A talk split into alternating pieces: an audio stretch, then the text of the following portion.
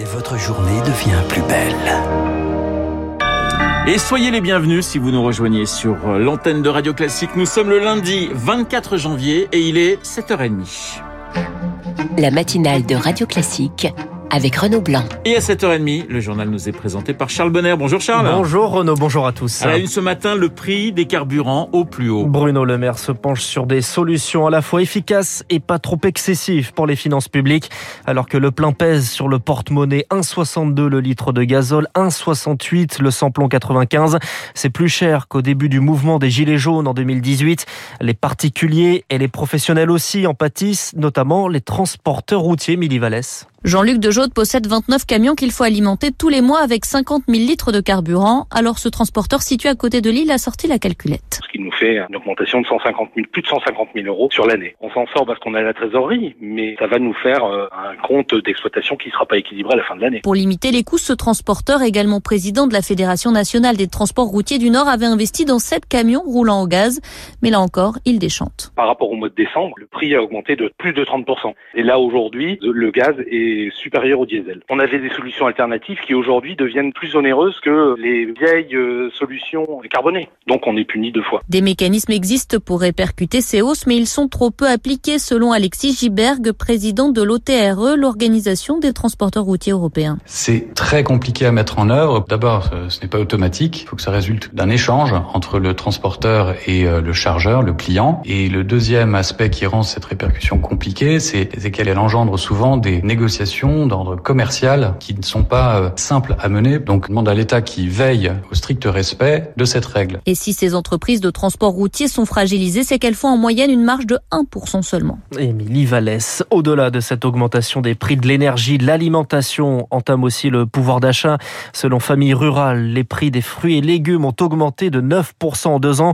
Impossible, dans ces conditions, pour 90% des enfants et 70% des adultes, de respecter la règle, vous la connaissez, des 5 fruits et légumes par jour. Nadia, Ziane et dirige le département consommation de famille rurale au minimum, un panier avec les 5 fruits et légumes les moins chers, ça coûte 450 euros par mois pour une famille de 4 personnes. 450 euros, c'est un peu plus de 30% d'un SMIC net. Toutes les familles ne pourront pas se l'offrir. On sait qu'aujourd'hui, la variable d'ajustement, c'est précisément le budget alimentation. C'est la raison pour laquelle Famille Rurale plaide pour l'instauration d'un chèque fruits et légumes d'un montant de 37,50 euros par adulte afin qu'on investisse davantage dans la prévention des maladies cardiovasculaires, diabète, toutes les maladies qui sont en lien avec une mauvaise alimentation, plutôt que de les soigner. Une proposition pour alimenter la campagne présidentielle alors que l'enjeu du pouvoir d'achat est au cœur des débats. Valérie Pécresse propose une augmentation de 10% des salaires jusqu'à plus de deux fois le SMIC. La candidate, les Républicains, veut également supprimer les droits de succession pour 95% des Français. Interview complète à lire ce matin dans le Figaro. Et à gauche, Charles, les inscriptions sont closes. La primaire populaire réunie réunira 460 000, 460 67 000 électeurs. C'est plus que la primaire des Verts, plus que le vote interne des Républicains. À partir de jeudi, sept personnalités de gauche seront départagées, mais les principales figures rejettent cette démarche. C'est le cas d'Yannick Jadot, de Jean-Luc Mélenchon, d'Anne Hidalgo. Seul Christiane Taubira au résultat. Un absent dans cette primaire, Fabien Roussel, faute de parrainage selon les organisateurs. Peu importe, le communiste ne comptait lui non plus pas y participer trace sa route. Il présente son programme aujourd'hui avec la volonté de se démarquer face à l'inflation de candidatures de gauche et notamment de la France insoumise que le PCF soutenait il y a cinq ans. Pro-nucléaire, défense de la bonne viande, sécurité, autant de marqueurs qui sont avant tout un retour aux valeurs communistes selon le politologue du CEVIPOF Bruno Cotresse. Il fallait bien que le candidat communiste essaye de trouver sa particularité à lui. Pour le moment, il a voulu incarner les valeurs des classes populaires en particulier, c'est-à-dire une gauche qui est davantage sur la question de la justice sociale, du pouvoir d'achat et des salaires que sur les questions des réformes de société. Et surtout, il a voulu essayer de trouver sa voie de passage en s'écartant de la gauche, on va dire, multiculturelle, wokiste, etc. D'autant que, en termes de communication aujourd'hui, ne passe la barre de la notoriété que les candidats qui sont remarqués par des propositions qui font l'objet d'un gros buzz eh ben lui, effectivement, il a réussi ça, en tout cas au cours de la période récente. Jean-Luc Mélenchon, de son côté, sera ce soir à Bordeaux en meeting.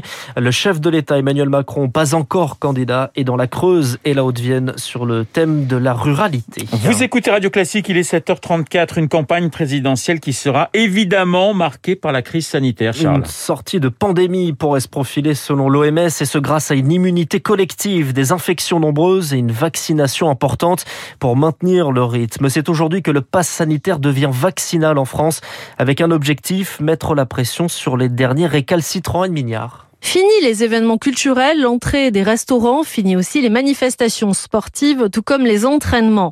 À partir de 16 ans, désormais, il faut montrer patte blanche, soit un schéma vaccinal à jour. Une dérogation peut toutefois être accordée aux personnes qui ont finalement choisi de se faire vacciner. Un certificat de rétablissement à la suite d'une contamination reste aussi valable, et ce durant six mois. Côté pratique, pas de panique. Pour ceux qui ont reçu toutes leurs doses de vaccin, le QR code papier ou numérique du pass sanitaire reste identique pour le pass vaccinal. Il n'est pas nécessaire de faire de nouvelles démarches sur l'application Tous Anti-Covid.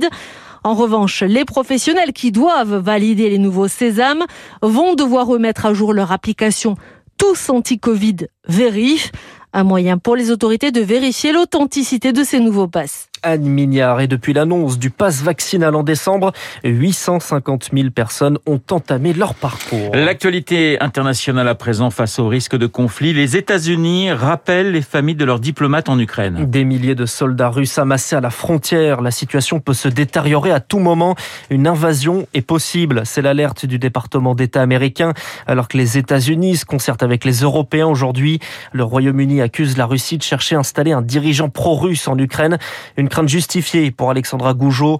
Elle est maître de conférence à l'Université de Bourgogne. Les Occidentaux sont inquiets des différentes manières selon lesquelles la Russie pourrait continuer en fait à faire pression sur l'Ukraine. On a eu récemment euh, des cyberattaques, on a aussi le soutien militaire aux républiques séparatistes. La Russie cherchera à maintenir la pression sur l'Ukraine pour que euh, l'Ukraine ne se rapproche pas ni de l'Union européenne ni de l'OTAN, même si encore une fois l'Union européenne et l'OTAN sont des alliés de l'Ukraine. Alexandra Goujon avec Martin Zuber.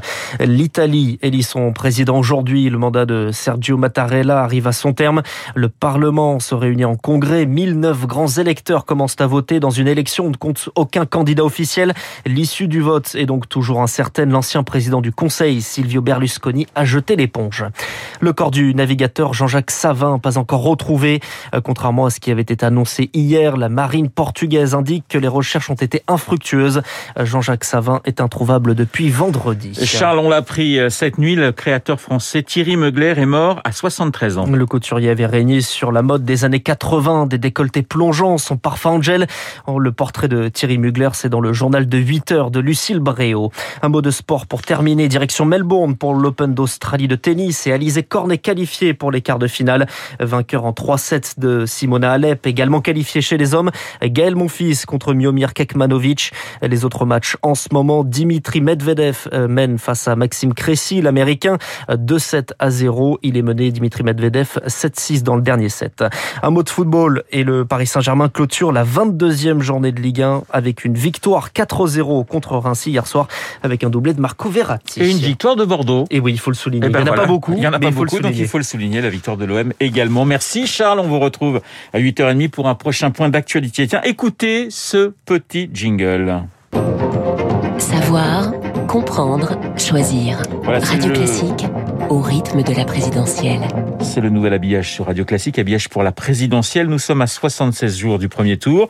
La présidentielle, on en parle justement dans les spécialistes avec le directeur de Radio Classique.